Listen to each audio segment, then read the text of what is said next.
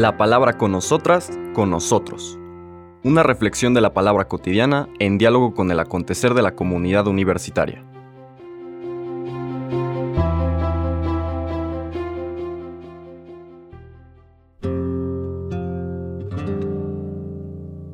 Hola, buenos días. Bienvenidas, bienvenidos a la palabra con nosotras, con nosotros. Hoy, miércoles 8 de febrero, seguimos nuestra quinta semana del tiempo ordinario y la segunda parte de la enseñanza, si bien no escena, pero sí es una misma enseñanza de la que escuchamos ayer, ¿no? Ayer veíamos ante la crítica de estas autoridades religiosas de que los discípulos de Jesús no siguen estas prácticas de la purificación ritual, el Señor les dice, más bien fíjense cómo está su capacidad de amar. Eso es lo fundamental. Ese es el mandamiento de Dios. Y ustedes se aferran a tradiciones humanas que no solamente no les ayudan, sino que les obstaculizan para vivir el mandamiento de Dios, que es amar.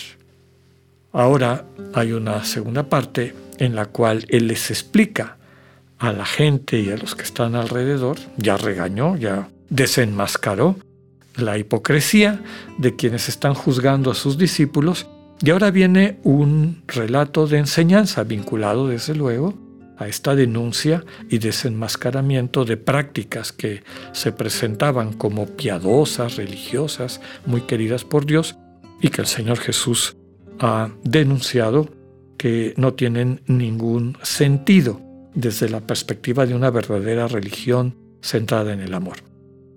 El texto de hoy, del capítulo 7 de Marcos, versículos 14 al 23, dice, En aquel tiempo Jesús llamó de nuevo a la gente y les dijo, Escúchenme todos y entiéndanme.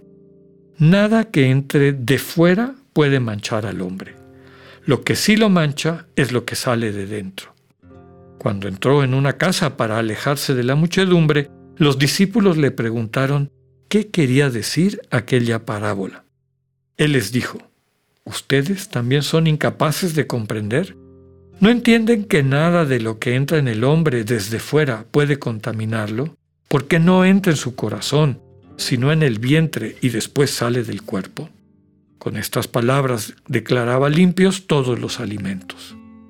Luego agregó, lo que sí mancha al hombre es lo que sale de dentro, porque del corazón del hombre salen las intenciones malas, las fornicaciones, los robos, los homicidios, los adulterios, las codicias, las injusticias, los fraudes, el desenfreno, las envidias, la difamación, el orgullo y la frivolidad.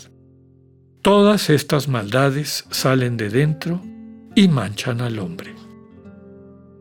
Palabra del Señor. Bien, pues vemos en este texto que nos comparte la liturgia del día de hoy esta diferenciación que Jesús hace de la pureza o impureza ritual y de la pureza o impureza moral o ética, ¿no?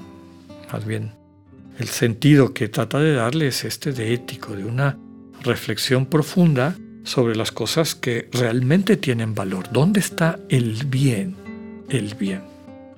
Y en otras ocasiones hemos explicado que en algunos sectores del fariseísmo de, esta época se vinculaba la perfección divina, la divinidad de Dios, Dios era santo, su santidad, tenía mucho que ver con esta imagen de pureza y sobre todo con una pureza ritual.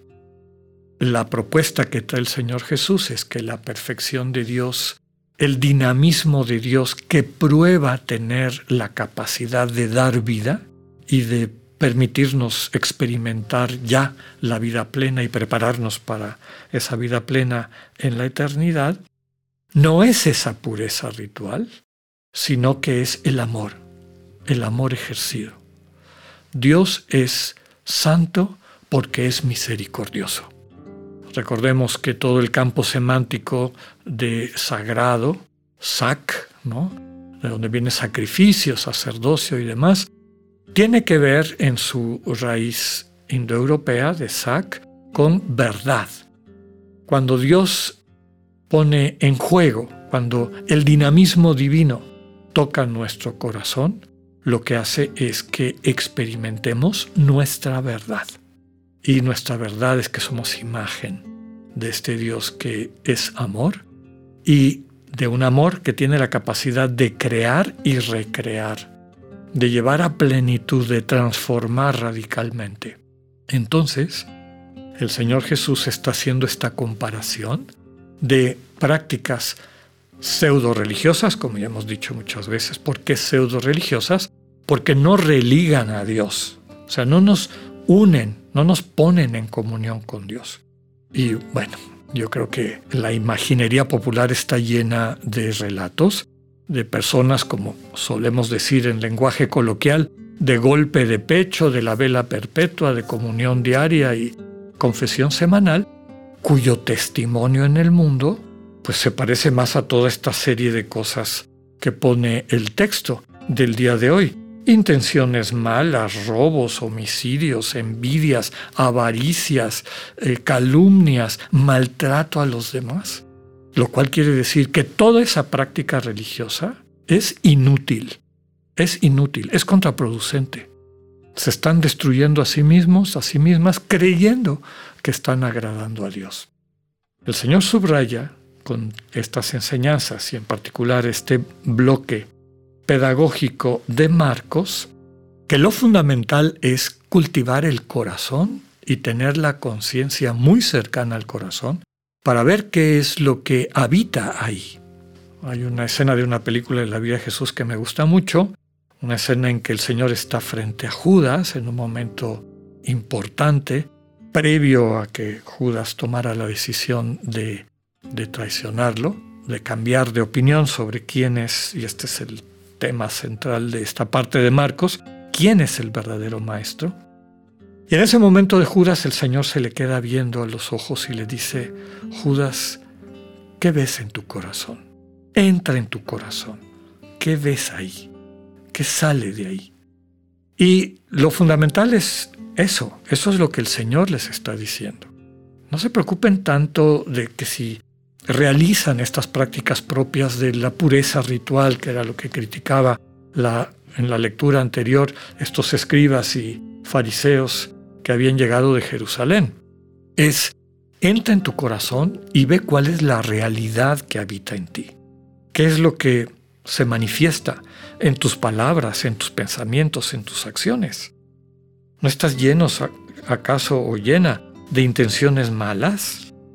De fornicaciones, que significa el objetualizar algo tan bello y sagrado como la sexualidad humana, don de Dios y vehículo para el amor como complementación y don mutuo, no descubres robos, homicidios, y homicidios no implica que yo traiga una pistola y se la vacíe a alguien, yo puedo matar con la lengua, yo puedo desear que alguien desaparezca, y eso me hace homicida codicias, injusticias, fraudes. Y fraude no nada más es el que le roba todos sus ahorros a otra persona o, que la engaña con trampas para quitarle sus bienes, sino muchas veces adjudicarnos lo que no nos corresponde porque no lo necesitamos, etcétera, etcétera. ¿no? Desenfreno, envidias, difamación. El Señor dice o nos invita a que viendo eso, podamos ubicarnos correctamente en qué tan religiosa es nuestra vida. No tiene mucho que ver con estas cosas externas, sino con una relación concreta con Dios que tiene la capacidad de transformar nuestros corazones, que muchas veces, por las heridas que tienen, por su dureza, son fuente de todo lo que acaba de describir. Orgullo, frivolidad, básicamente insensibilidad corazones de piedra que nos llevan a tratar de una manera destructiva, deshumanizante a nuestros hermanos y hermanas y también a Dios. Meditemos sobre eso y tratemos de llegar a una visión humilde y realista de qué es lo que habita nuestro corazón. Que tengan un buen día, Dios con ustedes.